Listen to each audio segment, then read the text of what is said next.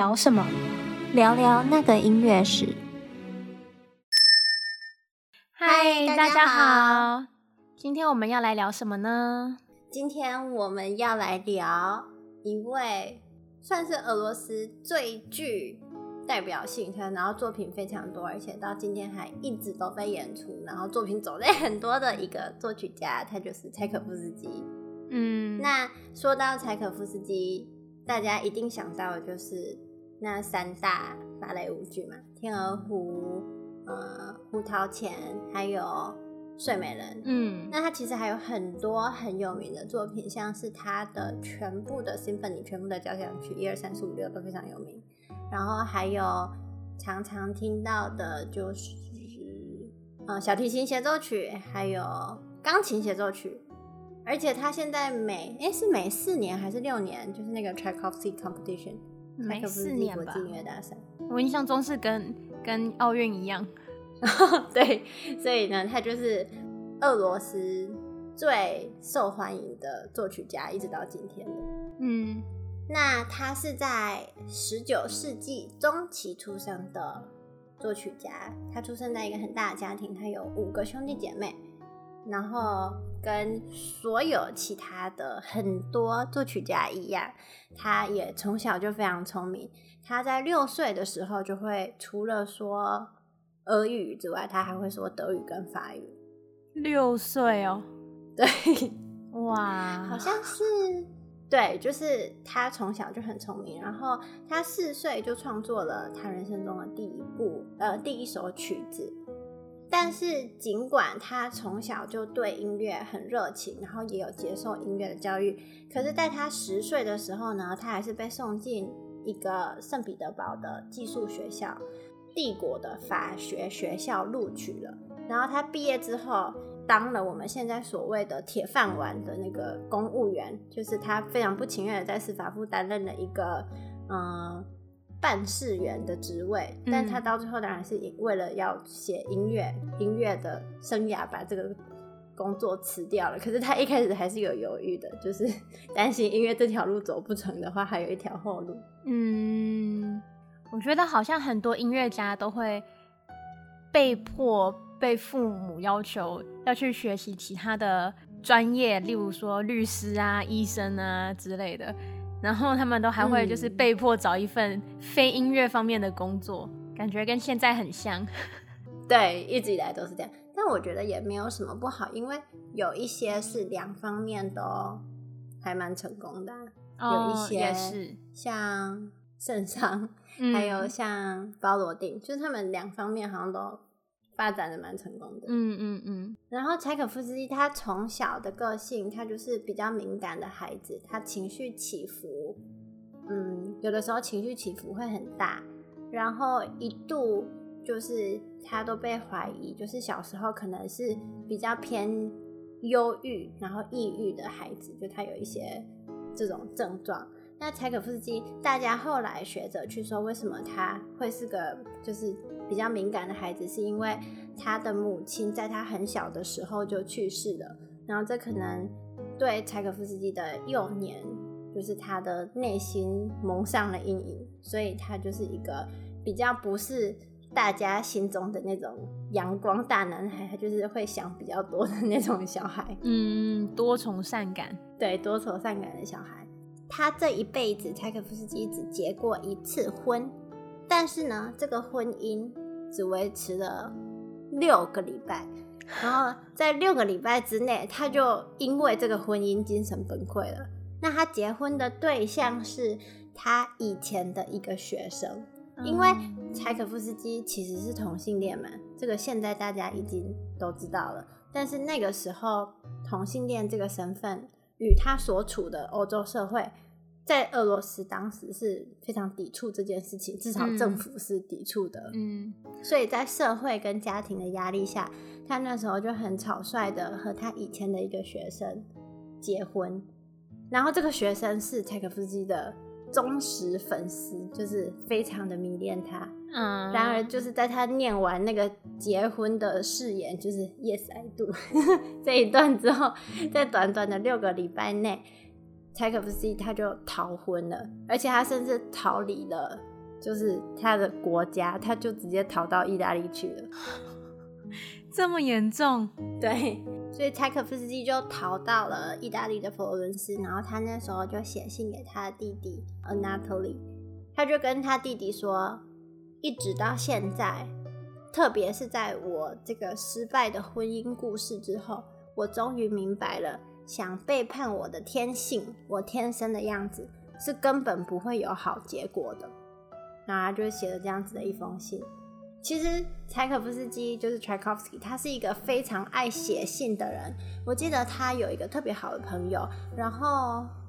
嗯，也是反正是音乐圈的朋友。他好像两年内可以跟那个朋友写一千两百封信，就来来回回，来来回回这样。这种音乐家，我觉得就是音乐学家应该会很爱耶，因为后来？对，后来就是要研究。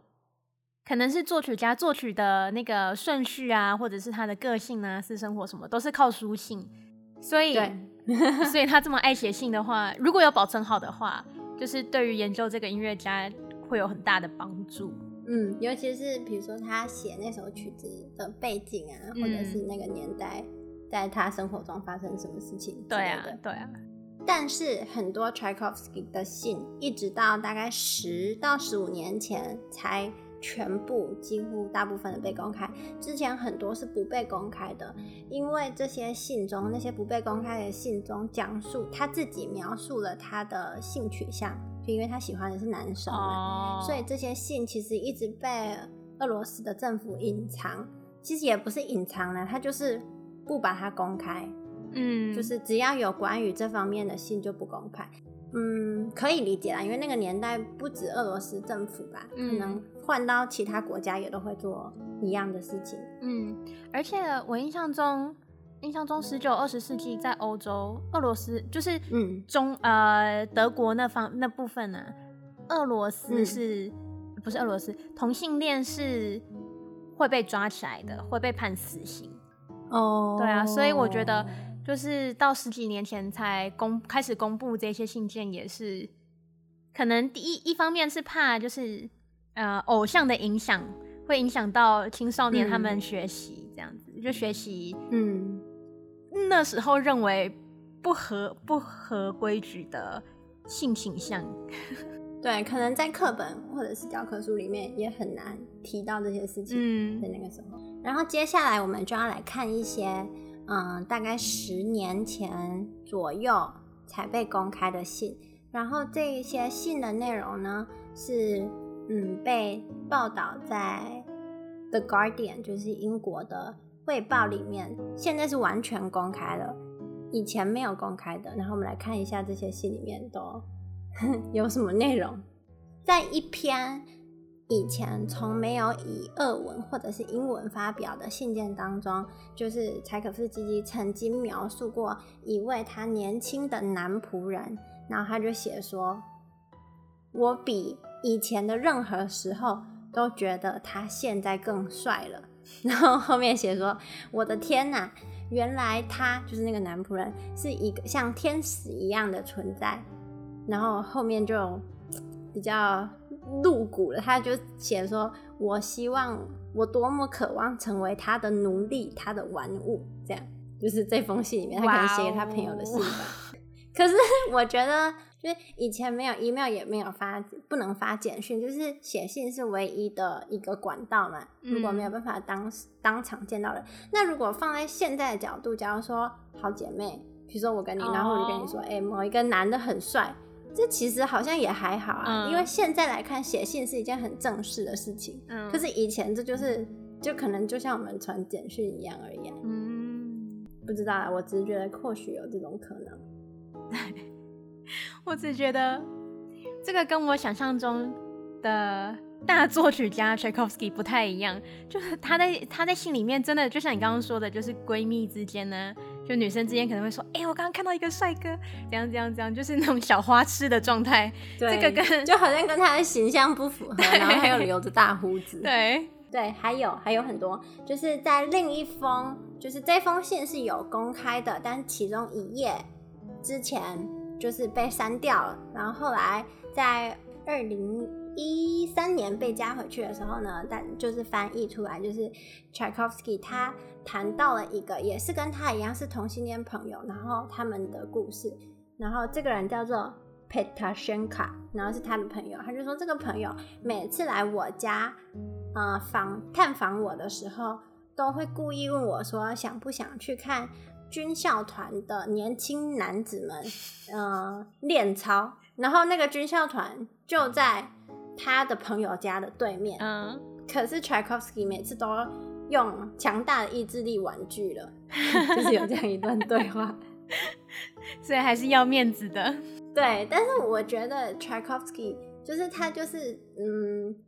对，就像我刚才讲的，如果说我们就说哦，我们就就感感觉很像现在女生会去看男生打篮球那种感觉，嗯、只是这件事情在那个时候不被允许，我觉得就是这样子一个事，就就放到现在就很正常。对。对，但是就是想不到，因为我们从小课本学的 Tchaikovsky 的形象，好像就不是一个、嗯、